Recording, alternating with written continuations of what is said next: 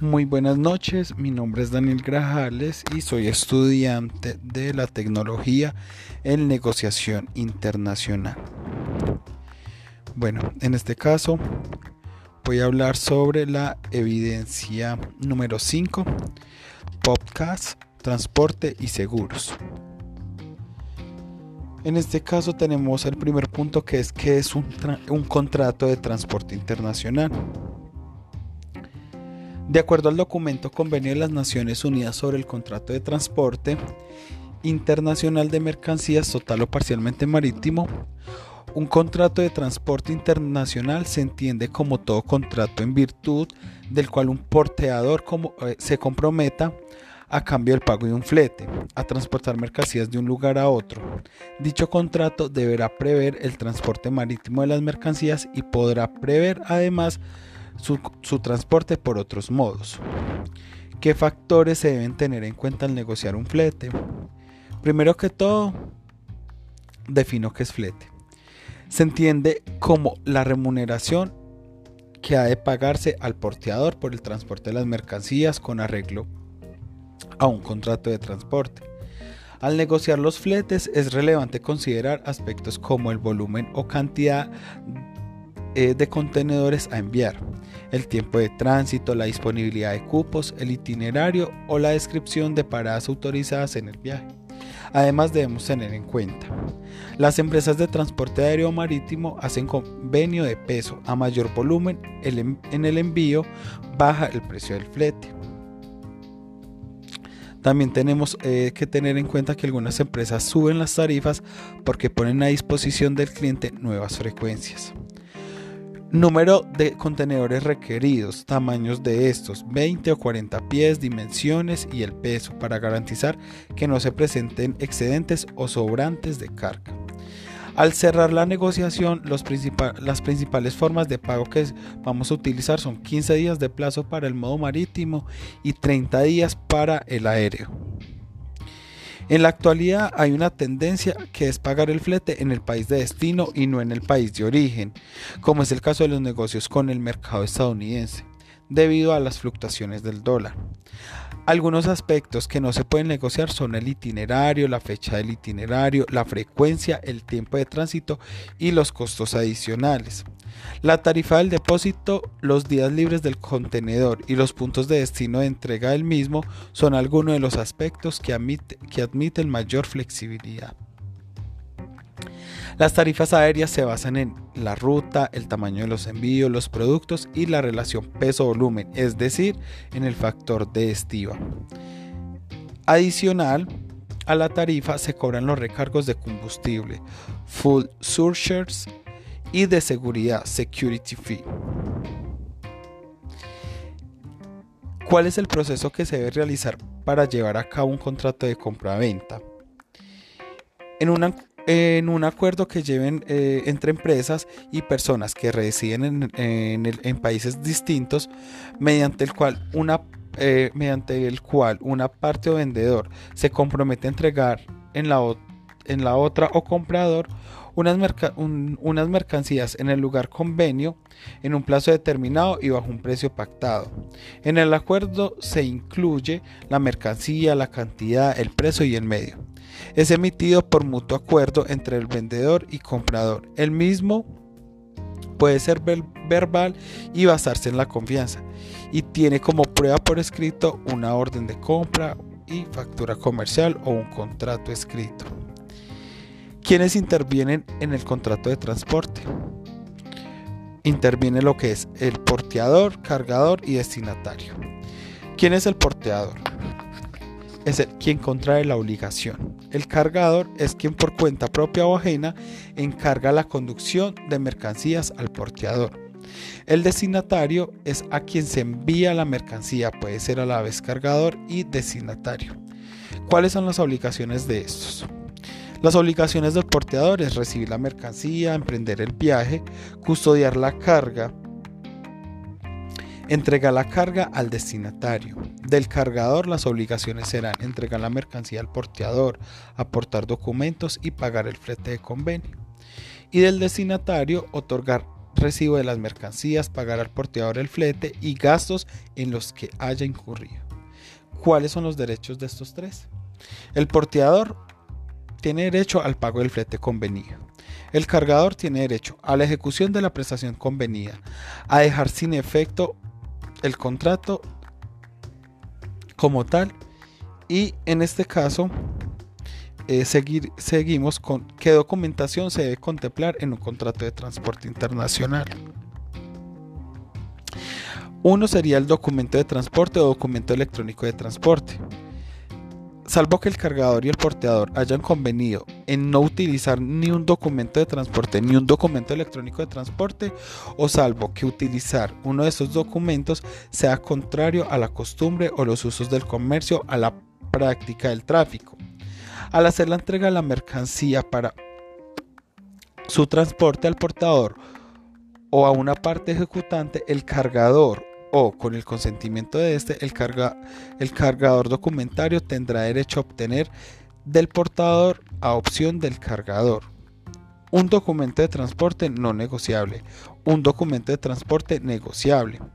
Tenemos también datos del contrato que pues, está en el artículo 36 donde dice que los datos del contrato consignados en el documento de transporte o en el documento electrónico de transporte que se mencionan en el artículo 35 deberán incluir la siguiente información conforme sea facilitada por el cargador una descripción de las mercancías adecuada para su transporte, las marcas distintivas requeridas para identificar las mercancías, el número de bultos de unidades o las cantidades de mercancías y el peso de las mercancías si el cargador lo facilita.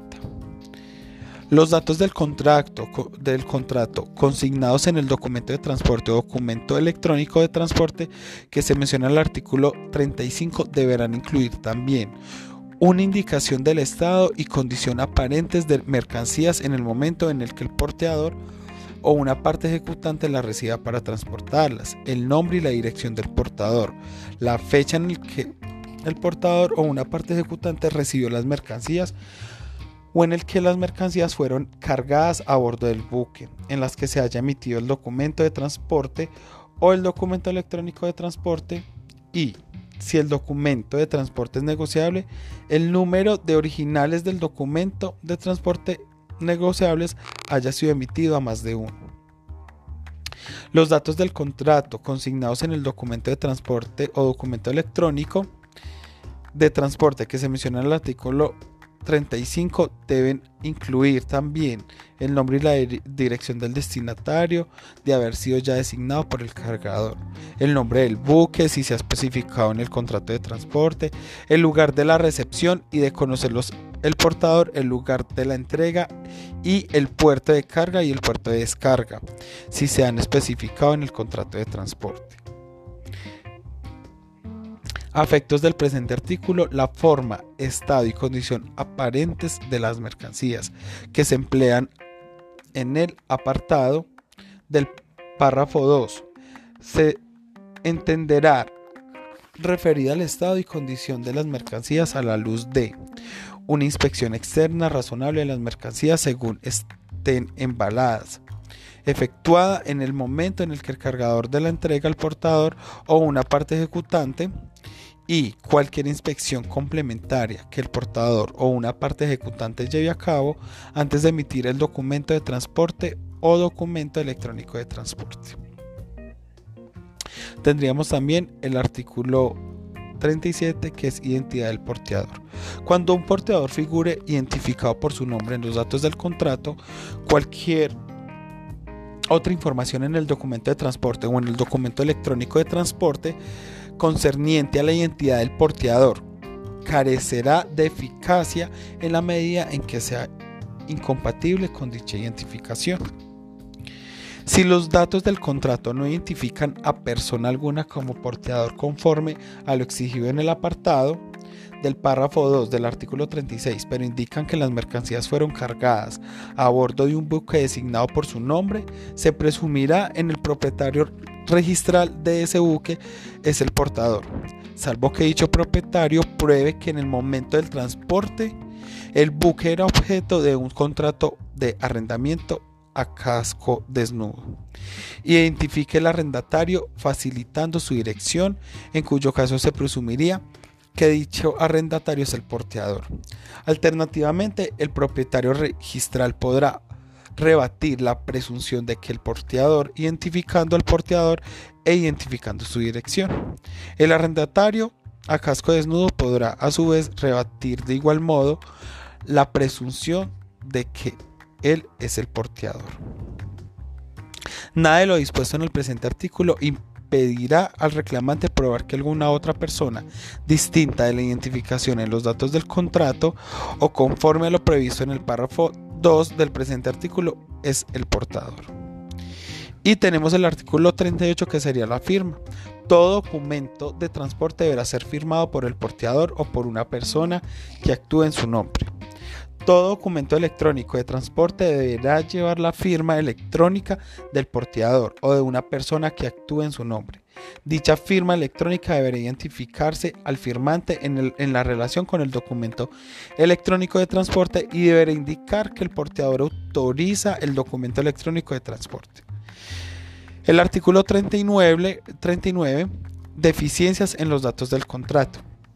La ausencia o inexactitud de uno o más datos del contrato indicados en el párrafo en los párrafos 1, 2 o 3 del artículo 36 no afectará por sí sola a la naturaleza jurídica o la validez del documento de transporte o del documento electrónico de transporte.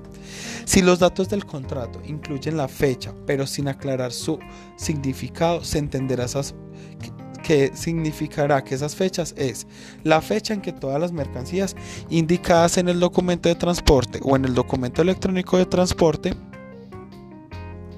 fueron cargados a bordo del buque, siempre que los datos del contrato indiquen que las mercancías han sido cargadas a bordo de un buque.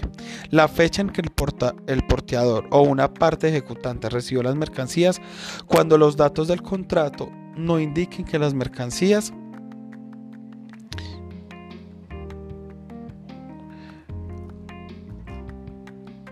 han sido cargadas a bordo de un buque.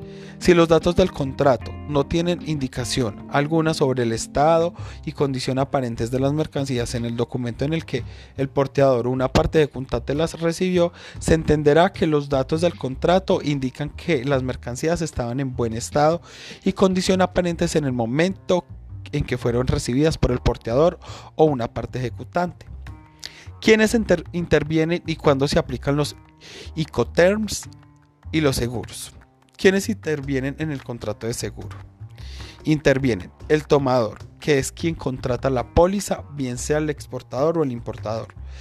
Está el asegurador, empresas aseguradoras que pueden asumir los riesgos asociados al transporte. El asegurado, que es la persona quien, quien en el suceso de cualquier riesgo pueda afectar directamente. Beneficiario, es quien por efectos de contrato tiene derecho a recibir cualquier contraprestación inherente al mismo de parte del asegurador. Cuando aplico el contrato de seguro, siempre existe un riesgo de daño, pérdida o demora de la carga, sin importar el medio de transporte, por lo que es necesario que las partes de la negociación aseguren los, los embarques contra daño, pérdida o demora durante todo su trayecto.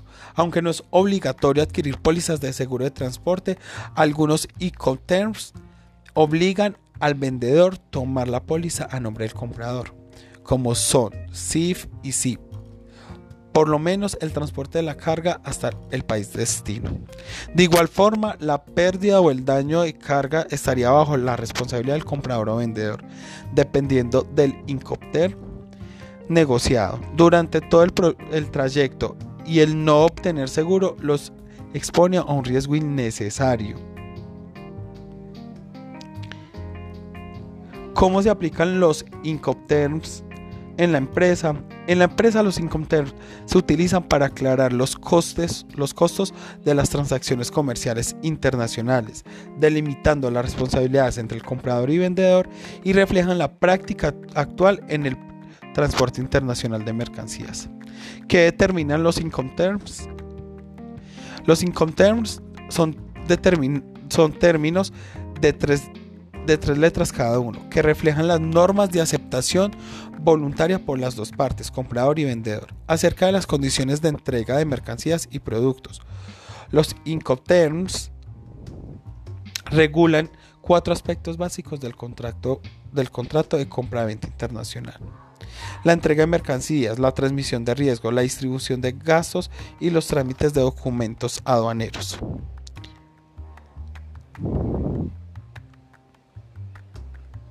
Seguros de transporte. En un contrato por el cual el asegurador, según las condiciones pactadas o income terms, asume los daños y las pérdidas materiales ocurridas a la mercancía durante su movilización por vía terrestre o marítima o aérea.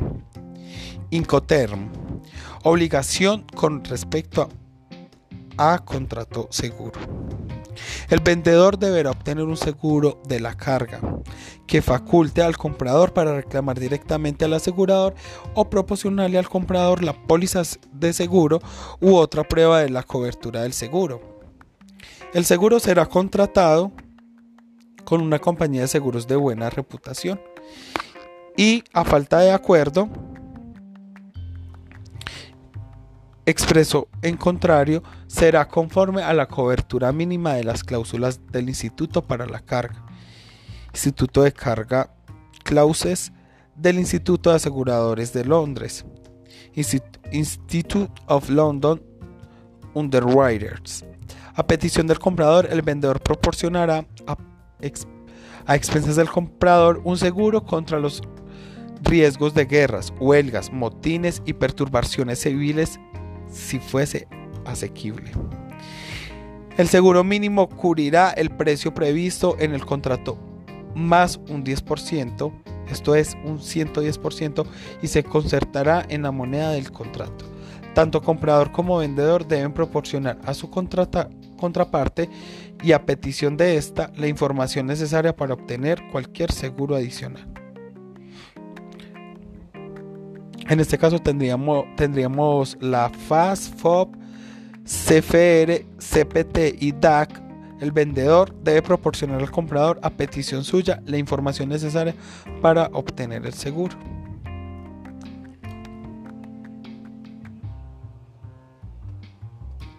Listo, muchas gracias, hasta luego.